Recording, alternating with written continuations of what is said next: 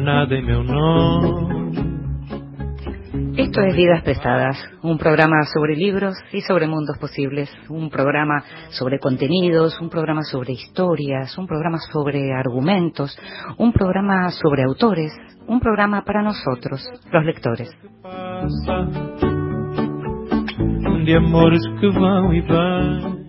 Y a nosotros los lectores nos gusta que nos lean en voz alta y por eso en Vidas Prestadas le pedimos siempre a grandes lectores que hagan eso, que nos lean en voz alta. Esta vez se lo pedimos a Verónica Boix.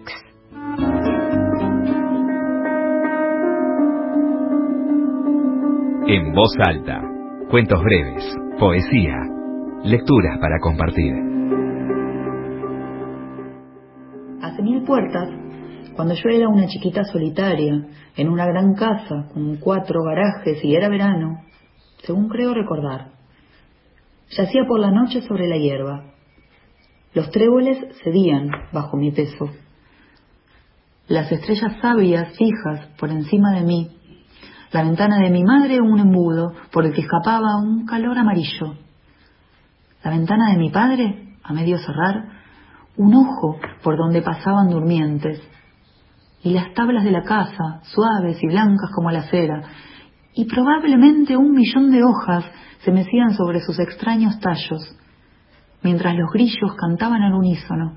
Y yo, en mi cuerpo recién estrenado, que aún no era el de una mujer, interrogaba las estrellas y pensaba que Dios realmente podía ver el calor y la luz pintada, codos, rodillas, sueños. Buenas noches. Joven, un poema de Anne Sexton. La escuchábamos entonces a la periodista cultural y escritora Verónica Boix. Verónica es autora de la novela Libertad bajo palabras de Letrasur. Estás escuchando Vidas Prestadas con Inde Pomeráñez.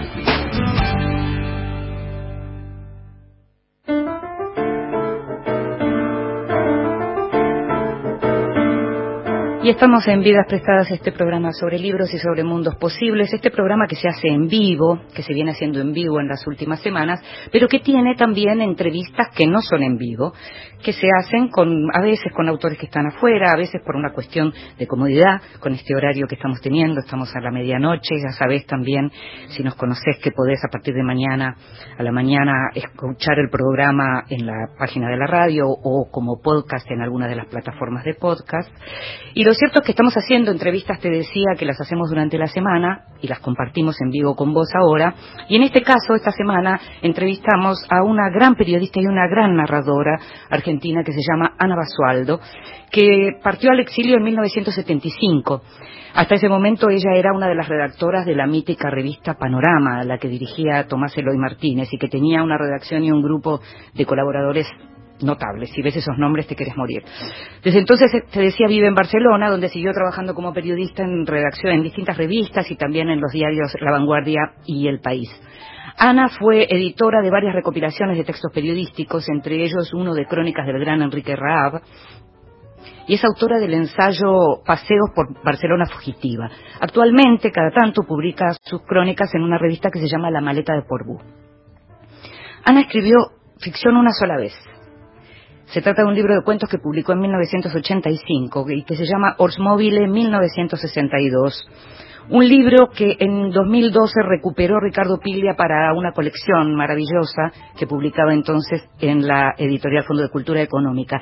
En ese libro hay un prólogo muy admirativo de, de Piglia en donde menciona algunos de los cuentos como algunos de los más maravillosos que él leyó en la literatura argentina. Para ese entonces, Ana Basualdo sumó un nuevo cuento. Eh, Sigilo, la editorial Sigilo, acaba de publicar El Presente, el libro del que hablamos con Ana, que es un libro que reúne crónicas de Ana Basualdo desde los tiempos de Panorama, y entonces, por ejemplo, puedes encontrarte ahí con Leonardo Fabio, con Ata Falcón, con Perón, con Eva Perón, con Blackie, hasta el presente, en donde de pronto encontrás crónicas de un acto de Pablo Iglesias, el de Podemos, eh, bueno, actualmente en el gobierno español, o, eh, y, y, por ejemplo, hay una crónica muy buena sobre Amy Winehouse. Y después aparecen otras crónicas que ella fue haciendo a lo largo del tiempo sobre el tema de las confiterías. Ahora, si alguno de los cuentos de ella podría figurar en una antología de los mejores cuentos argentinos, su libro de crónicas es también un ejemplo de periodismo impactante para enseñar en las escuelas de periodismo. Te invito a que escuches nuestra charla.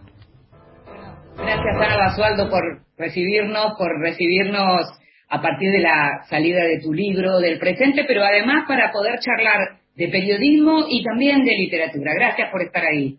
No, gracias a vos, Cindy. Es un placer muy grande. Eh, acaba de aparecer este libro del presente que reúne crónicas tuyas de distintas épocas.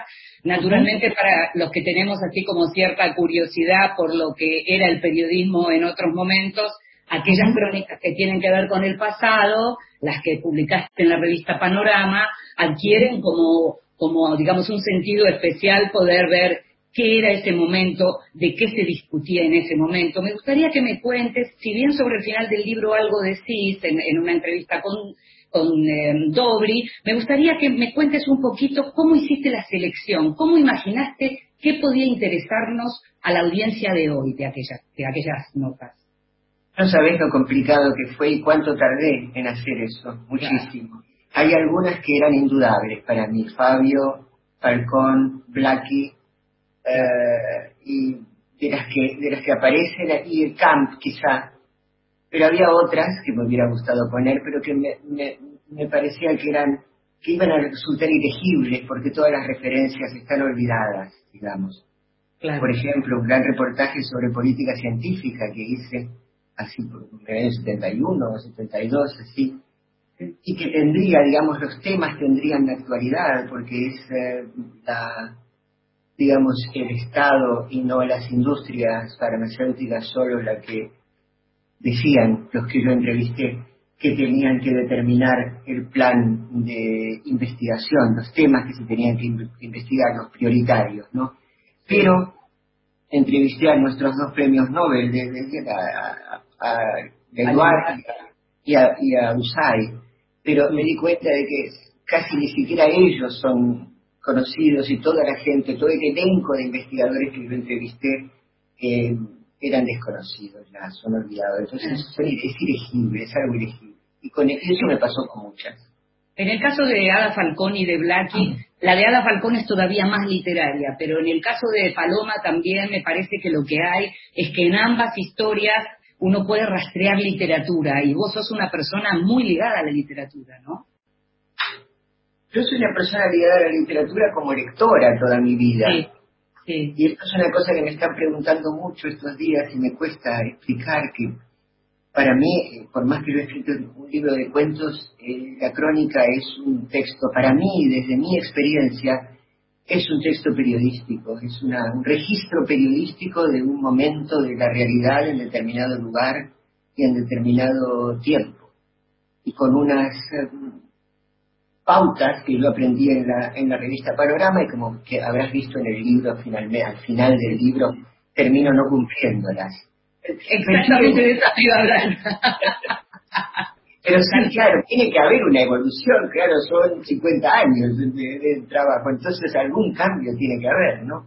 Sí, a mí me gustaría decirle a los oyentes que lo que pasa con las crónicas de Ana, que era también con lo que pasaba en ciertas crónicas de la época, a partir de los 60, de los 70, la literatura empieza a intervenir en el registro, no, no modificando la realidad de ninguna manera, pero sí en, las herramientas, en los instrumentos narrativos que de pronto usaban los cronistas, que si uno además ve los nombres, vos escribías en una revista dirigida por Tomás Eloy Martínez, en donde estaba Edgardo Cosarinsky, por ejemplo, en donde Rodolfo Walsh era colaborador, es muy difícil imaginarte que la literatura no ingresara, ¿no? Rodolfo Rabanal era un cronista maravilloso también. En realidad habría que hacer una antología de panorama.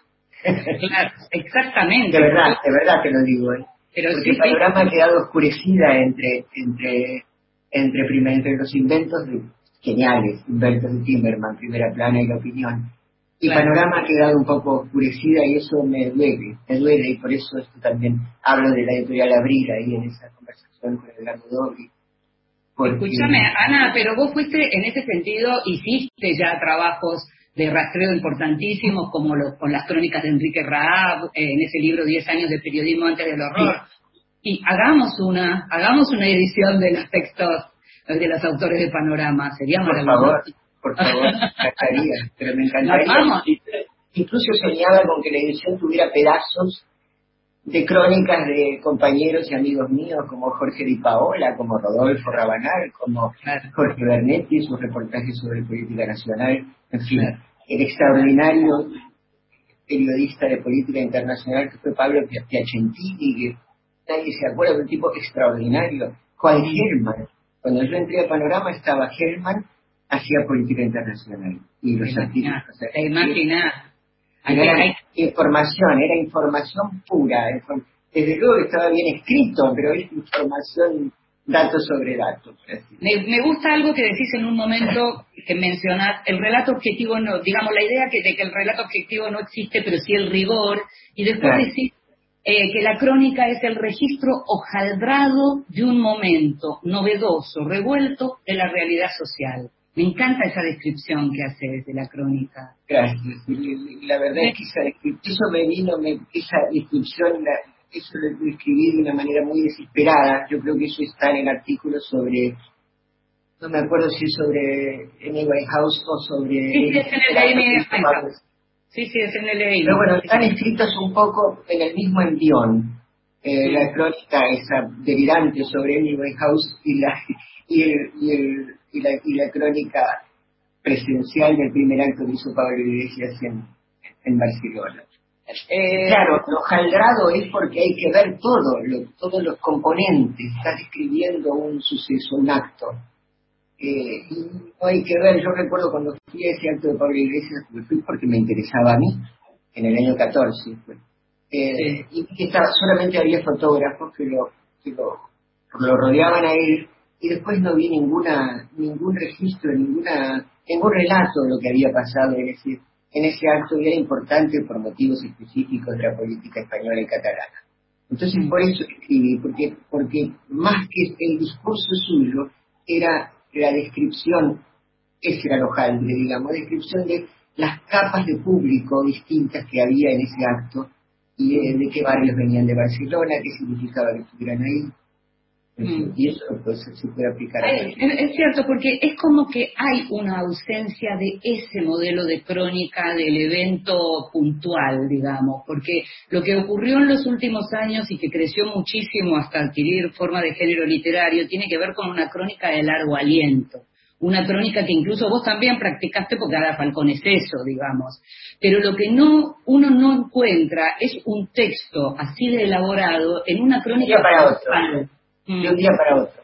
Exacto, eso. De un día para otro en un periódico, de una semana para otra en un semanario. Mm. No, pero, pero yo creo que eso ocurre, en fin, este es un problema, uno se rompe la cabeza con este problema, ¿no? Los periodistas que somos así, este, de largo, digamos, que hemos conocido otro tipo de periodismo más más riguroso, pero dentro de una redacción, porque uno puede ser muy riguroso en su casa. Digamos, yo estas últimas crónicas que he publicado, las he publicado porque, yo, porque yo quise y porque tengo un amigo que tiene una revista bimensual cultural en Barcelona, donde se publican artículos largos y puedo dedicarle mucho tiempo. Hablando de la maleta de Porbú. La maleta de Porbú. Ahí publiqué casi todos los artículos que, salvo los que publiqué en La Vanguardia, casi todos los que aparecen en el segundo tramo de sí. libro. Y bueno, habrás visto que son muy distintas. Sí, pero recién justamente vos mencionabas algo sobre lo que yo te iba a hablar, porque tiene que ver con que vos, por, por, supuesto, decías que había como un no a la primera persona en la época en que vos trabajabas, como que la, la opinión de uno en eso no importaba. Una cosa era el análisis y otra cosa era el retrato o la crónica. Y sin embargo, vos misma eh, es interesante porque, por ejemplo, en el texto del río, en el texto del Museo de la Memoria, eh, Sí, no aparece, eh, digamos, Ana Basualdo, pero sí aparece un modo en el que hablas de, tus viajes, en donde decís, cada viaje tiene un sentido distinto, esta vez era ver el río, y ahí ya hay una primera persona. habrás visto que ahí tímidamente aparece un yo, porque yo quería que, digamos, que Aparece. Pero fue como, fue, como, fue como una evolución, digamos, de, de la negativa al, al, yo a esa evolución en donde en, la memoria de Río aparece y después en, en Amy Winehouse directamente aparece cuando mencionaste que ella había muerto hacía cinco años, un día la escuchaste, estaban homenajeándola, vos ni habías registrado demasiado todo eso, y sin embargo, ahí apareció algo que, digamos, hizo en vos un clic que te llevó a escribir. Y, entonces ahí explicás por qué tenés que escribir en primera persona. Es muy interesante. y realmente te tengo que confesar que ese artículo es una anomalía dentro del conjunto. Yo decidí dejarlo, a pesar de que es muy distinto y que de algún modo, digamos, no dejo de cumplir todo lo que he desarrollado a lo largo del libro, a lo largo de los años.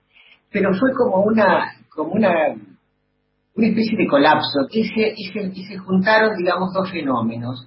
El fenómeno, en, en, realidad, es la crónica de mi descubrimiento de ese personaje, pero ligado a un momento que yo estaba viviendo como, no ya como periodista, porque yo no me puedo considerar ya periodista, salvo ocasionalmente, porque no trabajo en ningún medio, etcétera, etcétera, eh, porque como lectora de la prensa y espectadora de televisión y oyente de radio, me encontraba con un fenómeno muy siniestro que tenía de algún modo que ver con Amy Winehouse, en el sentido de que Amy, una joven con talento que yo vi que hasta qué punto explotada por su padre, por la prensa amarilla y por las redes ya, y un movimiento político que iban haciendo aquí muy, de manera muy, muy eh, difícil y que fue atacado eh, por, por, por, toda la prensa, por toda la, clase política, digamos, de mi generación y posteriores también.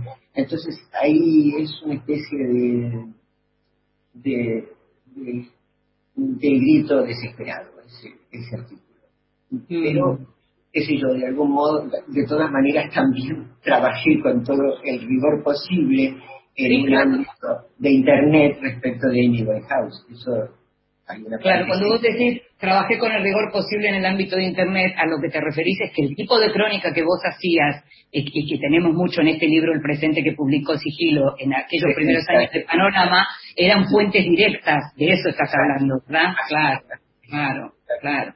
Para los periodistas que empezaron ya con Internet, esa, esa idea de que uno tenía que producir yendo a buscar a esas fuentes, digamos, estaba ese trabajo adicional de ir a buscar esas fuentes primarias o por lo menos el relato de fuentes primarias, que hoy uno tiene que además recurrir en Internet a ver que, sea, digamos, a verificar algo bien complicado también, ¿no? Sí, así es, así es. Y además ha pasado otra, otra cosa, de que entre tanto ha desaparecido, por lo menos estoy hablando del periodismo de español, de Argentina, el argentino no lo sigo con la misma actividad, ¿no? Ha desaparecido la calle como fuente de información. Claro, claro. Como fuente de indagación, de alerta, ¿no? De observación alerta, de cosas que, que se van generando, ¿no? Sí. Sí, sobre, todo la calle para vos, que fuiste siempre una periodista súper callejera, ¿no? Eh, hay un... La calle. No, y, y, como sentarte a observar, ¿no? Porque eso se ve mucho en tus textos, hay unas observaciones ultra puntillosas y detalladas de tanto de el ojo y el oído súper abusado para eso. Eh, contame un poco cómo era eso, qué te gustaba, qué te entusiasmaba, la gente, ver en acción la gente. Bueno, yo te diría que eso es muy reciente, digamos, y la, quizá te refieras al último artículo que se llama Un lugar llamado Salamanca. No, ¿sabes a cuál me refiero? Ah. al de los bares, al de los bares de acá de Buenos Aires, las confiterías. La, claro, la, fíjate la diferencia que hay. El, el, de, los, de las confiterías de Buenos Aires fue un, una ocurrencia un poco naif, porque no lo hacíamos nunca esto de salir a observar. Ah, mira. Eh, entonces, eh, la observación creo que es discreta. es un ejercicio de observación discreto, que me gusta porque, claro, hay confiterías que ya no están a ritmo. No, sí, muchas ya no están, claro. y, digamos, en Florida Garden, que era un lugar de, encuentro nuestro. Nosotros vivíamos entre la redacción de Panorama y la Florida Garden. Sí, vos decís que, que escribían mirando el río, te leí por ahí. Bueno, no, el río lo veíamos desde la redacción de Panorama. Desde la redacción, sí, sí, sí. Claro, pero nos íbamos a tomar café y de verdad que Me gustaría, antes, de, invitarte a, que escuches música conmigo, que de paso podemos escuchar a, Amy Winehouse, me gustaría leer un segundito, un, fragmentito justamente de lo que decís de Queen Bess, que decís una moquette roja, música sentimental de los años 50, arman el escenario exacto para esa rubia platinada, blusa negra con enorme escote, gargantilla de plata, que responde con susurros a su maduro acompañante. Cerca del piano, mudo hasta las 10 de la noche, dialogan probables madre e hija. Se vino a instalar al piso de ella. El asunto era que el marido le había dado para que, para que se mantuviera. ¡Ay, qué tentación! Dame una de crema. En el bar un solitario discurre aburrido sobre marcas de whisky. Me encanta. ¿Sabes qué, Ana? Y ya vamos a la música. Es muy, es muy Dorothy Parker esto, ¿eh? Muy Dorothy Parker. Nos vamos a la música y enseguida seguimos. Perfecto.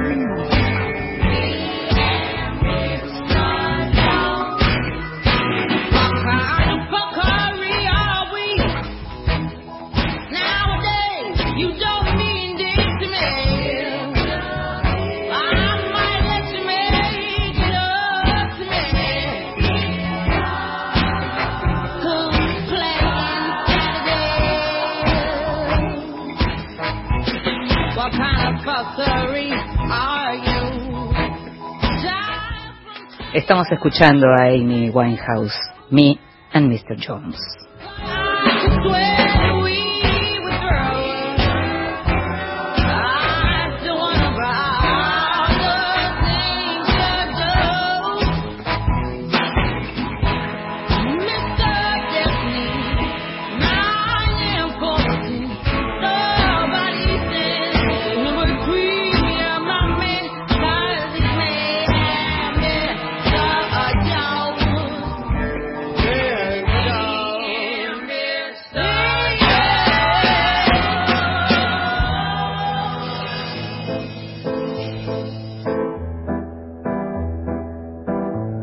La escondida. Es tiempo de descubrir grandes autoras. Sabes que en esta sección lo que tratamos de hacer es de recuperar historias de autoras que o bien nunca tuvieron la fama que, te- que debieron tener por la calidad de su trabajo, o bien la tuvieron, fueron conocidas, eh, fueron consagradas, pero por algún motivo quedaron sepultadas por la historia. Y esta vez vamos a hablar de una poeta argentina, de una poeta de Córdoba, nacida en Río Cuarto, de Glauce Baldovín. Eh, una poeta que increíblemente siguió en los márgenes, siendo ya una escritora muy importante, una poeta muy importante, y seguramente tuvo que ver con varios motivos, en donde el tema de su alcoholismo no debe haber sido menor, pero también esto de haber vivido no en Buenos Aires, algo de lo que ella hablaba y ahora te voy a contar. Clause nació en, 1800 en perdón, en 1928 en Río Cuarto, en Córdoba, murió en 1995, eh, fue muy lectora y escribió desde muy temprano, eh, participó de varias publicaciones. Era una militante política importante, marxista, estuvo militando primero en el Partido Comunista y después en el PRT. Fue mamá de dos hijos. Eh, el primero fue eh, desaparecido mientras hacía el servicio militar. Se llamaba Sergio. Eh, ella nunca hablaba de la palabra desaparecido, ella decía secuestrado, no admitía la palabra desaparecido. Su otro hijo murió 30 años después en un accidente y mm, pero había estado también muy enfermo, es decir, se pasó por situaciones muy duras en momentos muy difíciles, su, su actividad política, su actuación política también le trajo problemas al punto que, por ejemplo, en el año 71, 72, ganó el premio Casa de las Américas y no pudo ir a recibirlo porque no le dieron el certificado de buena conducta porque había sido detenida por, justamente por, por el tema político. Entonces ese premio no pudo ir a La Habana a recibirlo. Eh, como te decía, ella misma contaba que a partir de, de la desaparición de, de, su hijo y después la enfermedad del segundo había entrado en la cuestión del tema del alcohol y además tuvo siempre la particularidad de que su obra estaba muy dispersa, siempre muy dispersa, entregando poemas a los amigos y demás. La cuestión es que recién hace muy poco salió Mi signo es de fuego, una especie de compilación de su obra completa, que es el, nombre del, del, libro, del volumen publicado por Caballo Negro.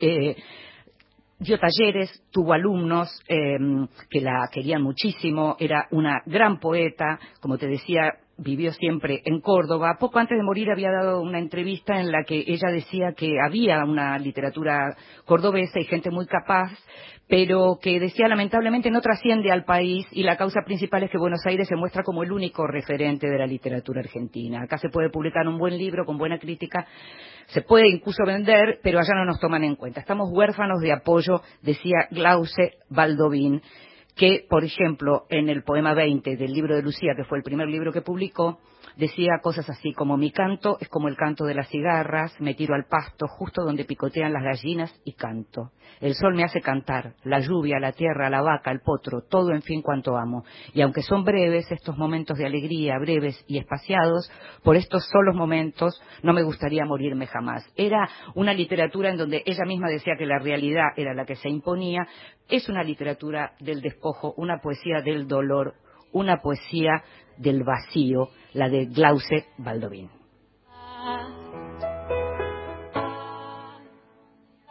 Vamos a dedicarle el programa a Enrique Santos Discépolo y para eso vamos a entrevistar a Sergio Pujol. Historias de nuestra historia. Felipe Piña. Fue un tipo muy avanzado, muy original y algo que poca gente sabe es que en realidad le daba casi más importancia a la música que a la letra. Lunes, desde las 23. Decía que primero le llegaba la melodía y que luego pensaba, inventaba una letra para la música. Un dato curioso sin duda porque en realidad a Discépolo lo, lo recordamos principalmente por sus letras. Por Nacional, la radio pública. Radio Nacional. La radio pública tiene sueños. Ahora, Nacional. En todo el país. Una de la madrugada, dos minutos. Para prevenir el coronavirus es importante ventilar a diario todos los ambientes de tu casa. Conoce este y todos los cuidados preventivos en www.argentina.gov.ar. Argentina Unida, Ministerio de Salud, Argentina Presidencia. Próximo programa, Noches Argentinas, con Eduardo Barone y Graciela Guiñazú. Estás escuchando Vidas Prestadas con Inde Pomeráñez.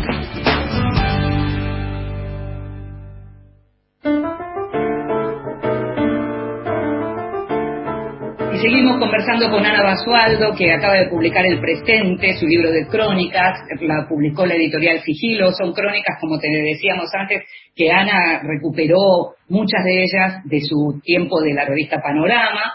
Eh, y hay algunas de, las, de los últimos años en donde se ve esta evolución de la, de la que veníamos hablando. Y hay entrevistas también, y hay entrevistas interesantes, hay retratos y entrevistas eh, de, de, tipo más cultural. Y me gustaría preguntarte, Ana, más allá de las que están en el libro, ¿cuál recordás como la entrevista que más disfrutaste hacer? La verdad es que está en el libro y es Ada Falcón. La de Ada Falcón, es, es, es, es, la que más, esa es la que más disfruté. También disfruté mucho la de Fabio. Fabio estaba en un momento de esplendor físico y mental magnetizante, la verdad. Y, La cabeza de la primera nota de la de Fabio, yo diría que la cabeza de nota es una nota para dar en los talleres periodísticos, porque son, es, una enormidad como solo en estas líneas, que deben ser unas 20 líneas, menos de 20, 18 líneas deben ser, eh, re- resumís un personaje. Eso ya es un personaje. Es increíble cómo conseguiste eso. Es que bueno, esto es trabajo, es, bueno, es trabajo, es inmersión, es, es estar enamorado del personaje. Como decía Timerman, ¿no? El periodista es un enamorado de la realidad. Si no, si no te enamorás de lo que haces, aunque lo odies, digamos. también Eso, odio parece- también puede ser generador, pero a mí no me funciona tanto. Me funciona más lo, lo celebratorio, debo confesar. Salvo que me dé mucha rabia, ¿no? Esto de la- que te contaban en la prensa en la época de, Claro. todo eso. Claro. Lo que Claro. me hace, lo que me da energía es, eh, me fascina. Y, y Ana, escúchame, eh, nos contaba cuando estuvo María Moreno en, en nuestro programa, nos contaba una vez que le fue a hacer una entrevista a Pepe Bianco, que ella era muy joven, y, que, y que Pepe Bianco no la trataba bien, y que ella medio se desmayó. Y que, y que a partir de ahí, a partir de este momento, una situación, este, imagínate la contada por María, una situación impresionante, pero a partir de ahí... Se habrá puesto Pepe Bianco. pero que ahí eso hizo un switch, ¿no? Y entonces ahí se convirtió en otra entrevista. ¿Tuviste alguna vez una entrevista en la que hubiera un episodio así como, digamos, determinante para un cambio? ¿Recordás algo? Entrevistas en general han sido todas muy plácidas, no, no, no recuerdo. Bueno, no, entrevista, he entrevistas desagradables en la vanguardia, pero no agresivas, no, no, no, no me pasó nada. Por ejemplo, el personal, el todo que me gustaba como Juan de Cuiti solo, pero era un tipo tan, tan antipático, con una, con una mueca de, de, de, de desdén por el, por el mundo tan, tan tremendo que no, no, horrible la entrevista. En cambio, por ejemplo, Enrique Lin, que Sí.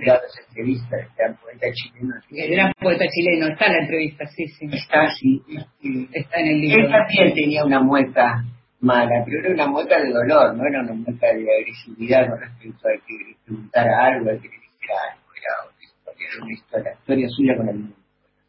No era algo que te intimidara, digamos. No, no, no, ni que te irritara, ni todo, todo lo contrario, lo contrario, de ninguna manera, querías saber,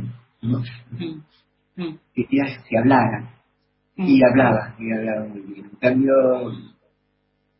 a Juan que solo había que sacarle las palabras con tirabuzón, pero de mala manera. A otro que sabía que sacarle las palabras con tirabuzón, con tirabuzón pero muy malo como entrevistado, pero tan grande como, como escritor y se acaba de morir, para mí fue el más grande del país, que Juan Marcelo, Sí, claro, justo esta semana, sí, murió hace dos o tres días. Bueno, él era muy malo como entrevistado, era un tipo con el que podías charlarlo más bien, pero si en cuanto sacabas el, el cuaderno o la grabadora, el grabador, se, se salía en monosílabos solamente, era desesperante. Ana, vos, vos, vos dijiste el, el cuaderno porque justamente una de las cosas que comentás es que no usabas el grabador porque además te parecía que el grabador intimida y que las, salen mejores cosas sin el grabador. Sin embargo, hoy eso ya, digamos, no ocurre y entre otras cosas no ocurre porque se convirtió, eh, digamos, una entrevista es como una especie de prueba de desconfianzas mutuas, ¿viste? Se fue pasando algo de ese orden y entonces... Sí. No, es que, digamos, yo preparo al contrario, yo trato de que el entrevistado se sienta este, cómodo y confiado, aunque después lo traicione. Mí lo ha ocurrido muy pocas veces, eso lo he hecho muy pocas veces, pero alguna vez lo hice.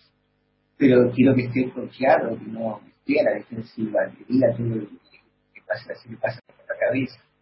Claro. Es verdad, ahora el grabador y, y las fotos y los, lo instantáneo funciona de otra manera, pero bueno, no funciona así. Por ejemplo, las, eh, por supuesto que he hecho entrevistas con grabador y algunas de las que estaré, por ejemplo, a le, entrevist- la, la, gra- le grabé.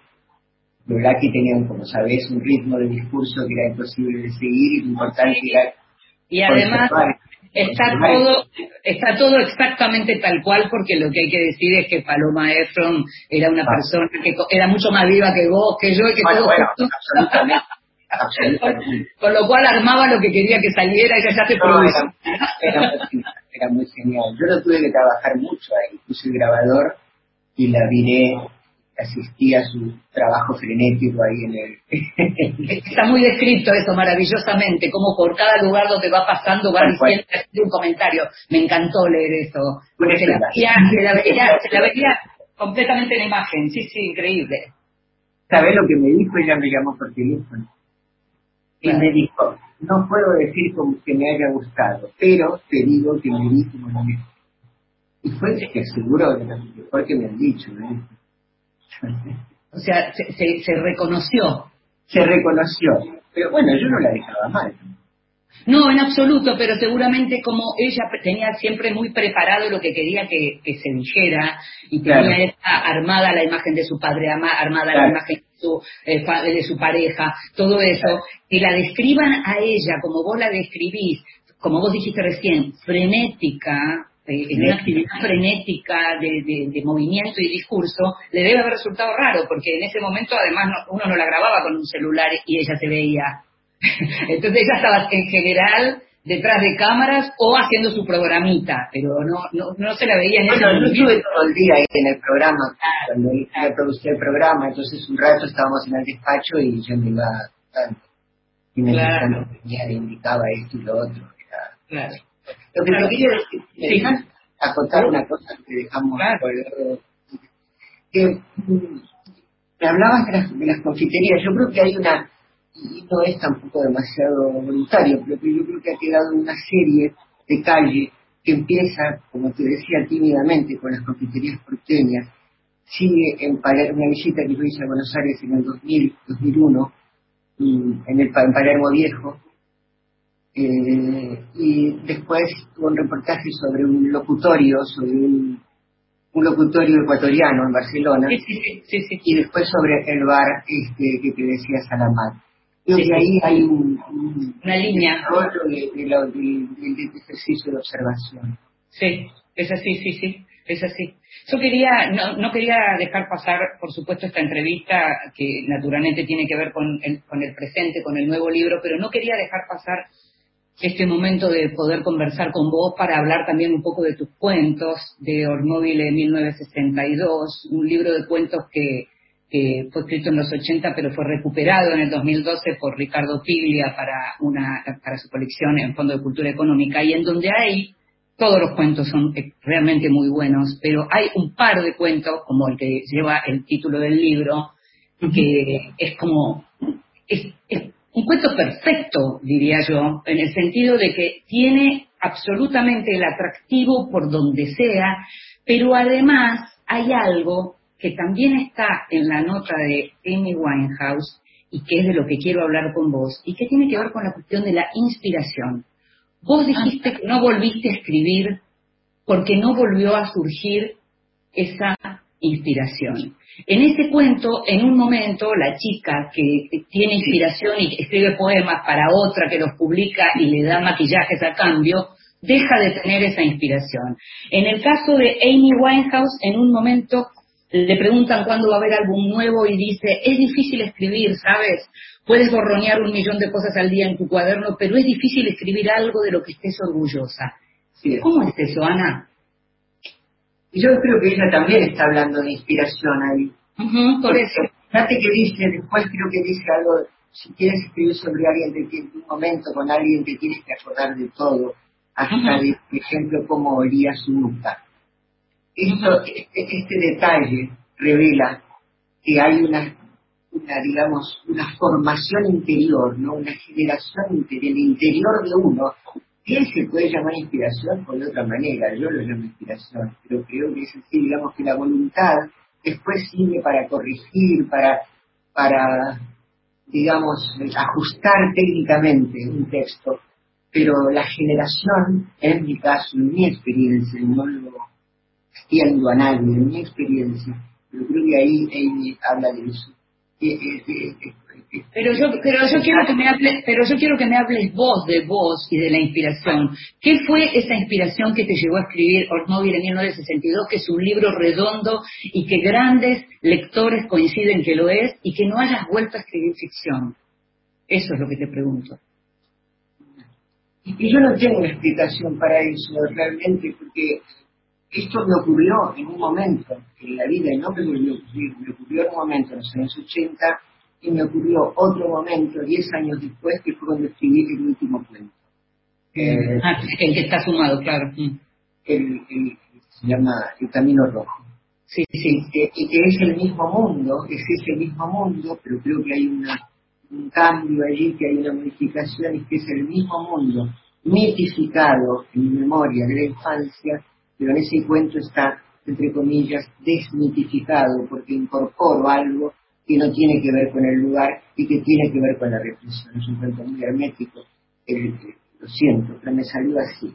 Eh, y yo creo que, y me parece bien, pues yo creo que acercarse al tema de la represión de una manera directa, a mí no, no, no, no puedo. Tiene que ser, tiene que ser indirecta porque tiene que haber mucho respeto, hay mucho, mucho respeto y mucho cuidado. Entonces, eh, la- digamos, apareció, ¿no? Apareció una pajarera como representación de, de, la, de, la, de la quimera juvenil de mi época, revolucionaria, digamos.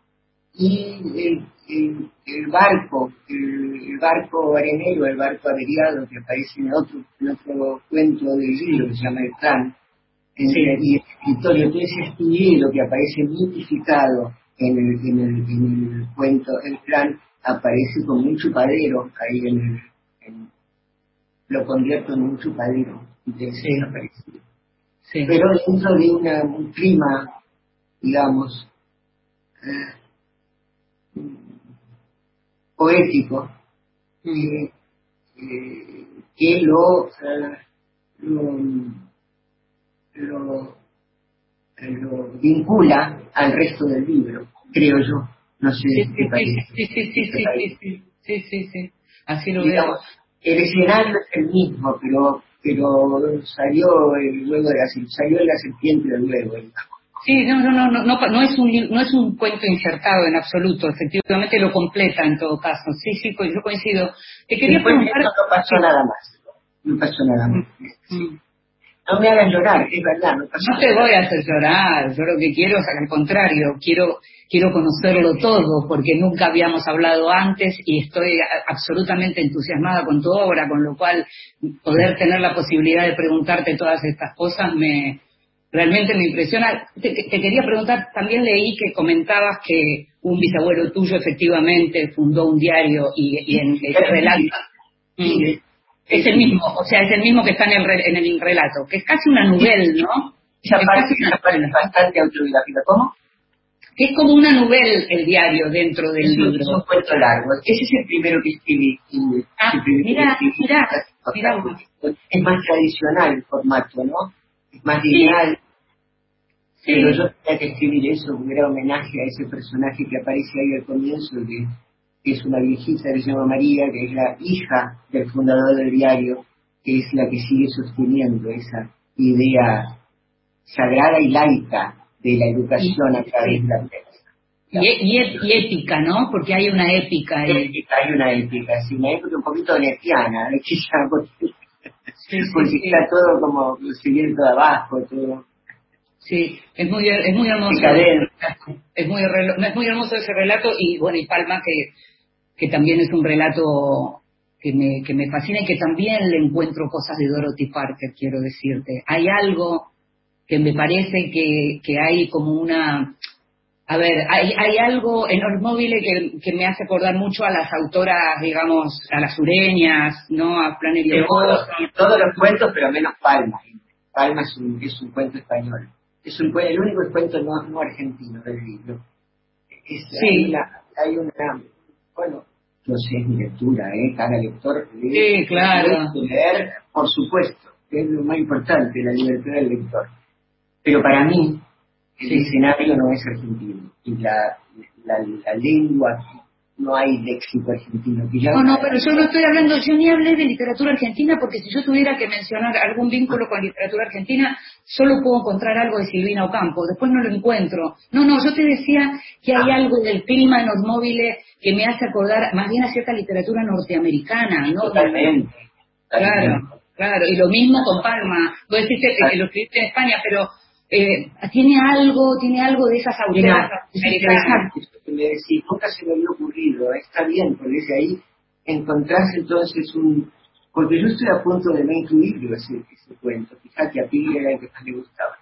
No me estoy digas. A punto de no incluir, sí, estoy a punto de no incluirlo porque me parece, pero esto chirría, porque no hay nada argentino acá. Eh, Claro, pero- claro. Simplemente ahí quedó y bueno. No, no, no, a mí Bueno, bueno, que, que, que, que, que es el que más le gusta. No, no, la, la verdad que el libro de cuentos también me parece un, un libro así como único y la recuperación de las crónicas del presente, yo como periodista sinceramente no tengo más que agradecimiento porque me, me da la sensación de que no solo nos da como un panorama general de lo que fue el- el- la mejor crónica argentina, sino que nos sirve a los que todavía estamos enseñando, a los que vienen, eh, que hay maneras de, de escribir periodismo de manera rigurosa y sin perder esa, esa calidad en, el- en la forma de escribir, pero que eso sin lectura no se consigue. No, exacto, eso es leer. Mira, yo en un momento al comienzo que estábamos hablando, no me acuerdo en qué momento te iba a decir que en- en- yo estudié letras un par de años. Sí. Y después cuando me fui a, a- a Panorama lo, lo- lo- lo dejé y realmente hablábamos muchísimo más de literatura y muchísimo mejor con mis compañeros en el Panorama que, claro. que en la carrera de letras. Claro. Es verdad, Claro. era, era, era- realmente eran, por momentos eran, eran como, como clubes, como- eran pequeños clubes de, diversos clubes de amigos la relación del panorama, cada uno con sus gustos y con sus afinidades. ¿no?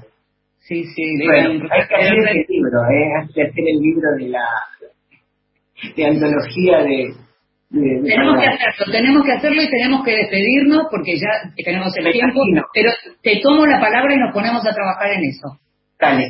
Te mando un beso muy grande, Ana, y muchísimas gracias. ¿eh? No, gracias a vos, es un placer muy grande. Gracias.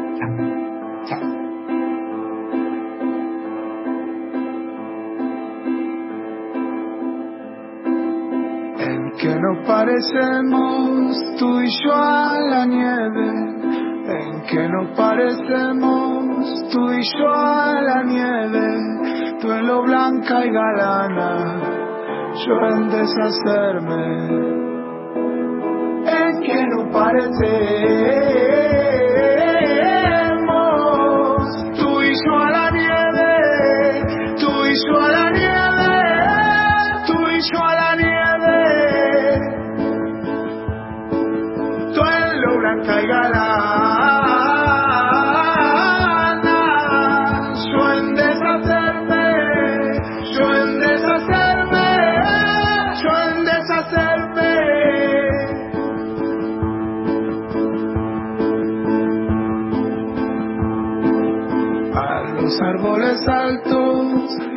mueve el viento, a los árboles altos los mueve el viento y a los enamorados el pensamiento. A los árboles altos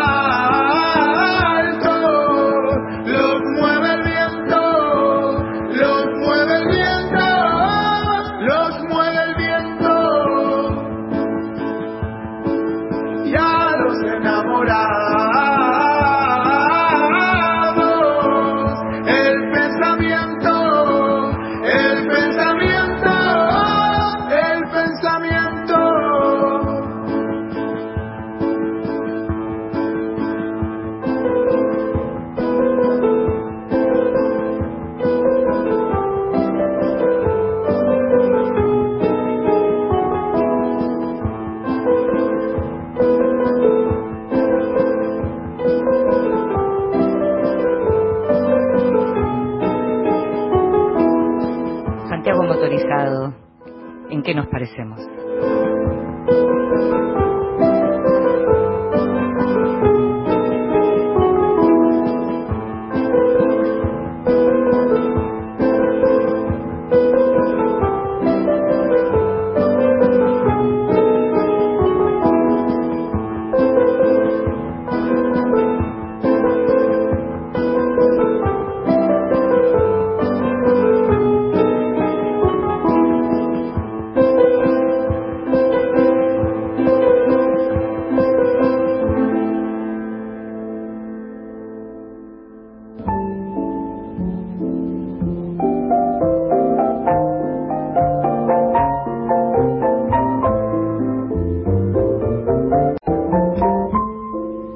De Luz.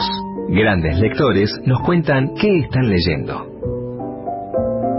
Hola, soy Hernán Roncino. Eh, quería eh, recomendar dos libros que estoy leyendo. Uno lo acabo de releer y el otro lo, lo acabo de leer por primera vez porque es una novedad. Son curiosamente dos autoras, dos primeras novelas. El libro que acabo de releer se llama Los palimpsestos, es de la escritora polaca Alexandra Lun. Eh, es un libro muy curioso por varios motivos. Primero, la autora es polaca, pero escribe esta novela, su primera novela, en español. Y el tema de la novela es justamente eh, aquellos autores que dejan la lengua materna para escribir en una nueva lengua. El protagonista de esta novela es un polaco que escribe su primera novela en la lengua eh, antártica, la lengua imaginaria de, la Antártica.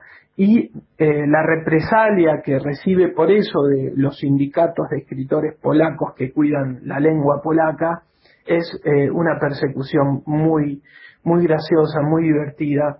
El escritor termina internado en un psiquiátrico en, en Bélgica y en ese psiquiátrico se encuentra con todos los autores que han escrito alguna vez en otra lengua, con todos. Eh, y eh, entre ellos se encuentra obviamente también con Gombrowicz, que esta novela le debe mucho a Gombrowicz, al escritor polaco. Eh, es una novela brillante, con, con mucho humor, con mucha inteligencia y con una prosa atrapante. El otro libro se llama Caballo Fantasma de Karina Sosa, una joven autora mexicana que acaba de publicar esta novela en Almadía. Y a diferencia de la larga tradición de autores que han trabajado con la figura del padre, con la muerte del padre, de Rulfo, a Paul por decir algo, en la invención de la soledad, eh, aquí el eje es eh, la madre, la pérdida de la madre de una madre, por otro lado, ausente, de una madre que abandona al padre y a la narradora cuando era muy pequeña, y que la narradora comienza, una vez que muere la madre, a, a tratar de develar ese enigma que significa la madre bajo la figura de los caballos. Una novela hermosa, preciosa, conmovedora, en donde resuena mucho la figura de Onetti y la figura de Leonora Carrington también. Esas son mis lecturas. Un gran abrazo. Esas fueron sus lecturas y nosotros te recomendamos que leas a Hernán Roncino, que es el autor de la trilogía de la descomposición, Glaxo y Lumbre. Su última novela es Cameron, todo editado por Eterna Cadencia.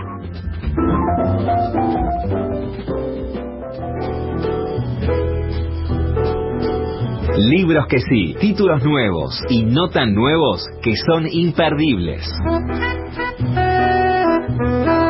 Tengo unos minutitos nomás para recomendarte. Son dos libros que quiero fervorosamente recomendarte por distintos motivos. Uno es una novela argentina que se llama Una nena muy blanca de Mariana Komiserov, que tiene que ver con esta literatura argentina del conurbano bonaerense, en donde hay una historia de una madre y dos, y dos hijas, Eli y Jessica, una madre que se queja constantemente, un padre que murió, una hija mayor, Verónica, que se hizo humo, entre comillas, detrás de un machito.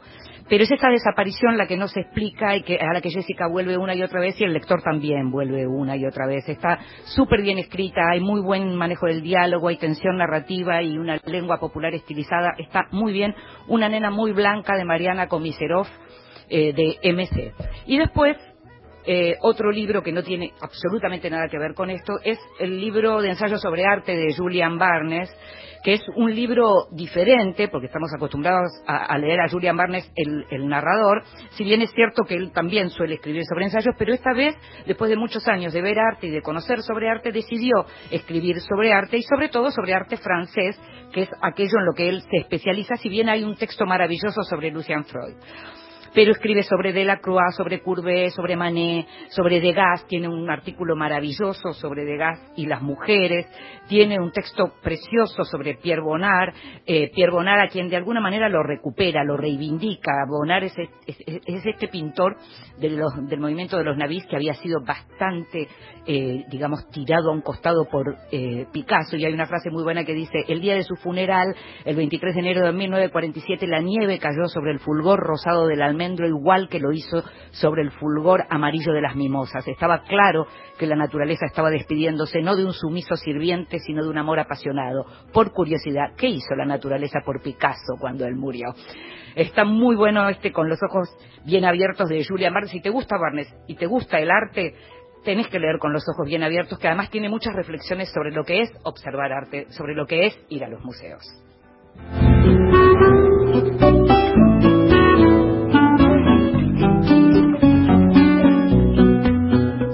Nos estamos yendo. Esto fue Vidas Prestadas, como te dije antes, vas a poder escucharlo a partir de mañana a la mañana en la página de la radio y también en las distintas plataformas de podcast. En la operación técnica estuvieron Horacio Prado y Juan Carlos Díaz. En la producción, como siempre, consiguiendo todo y mucho más, Gustavo Kogan. Me llamo Inde Pomeráñez y te esperamos en la próxima, como siempre. Gracias. Chao.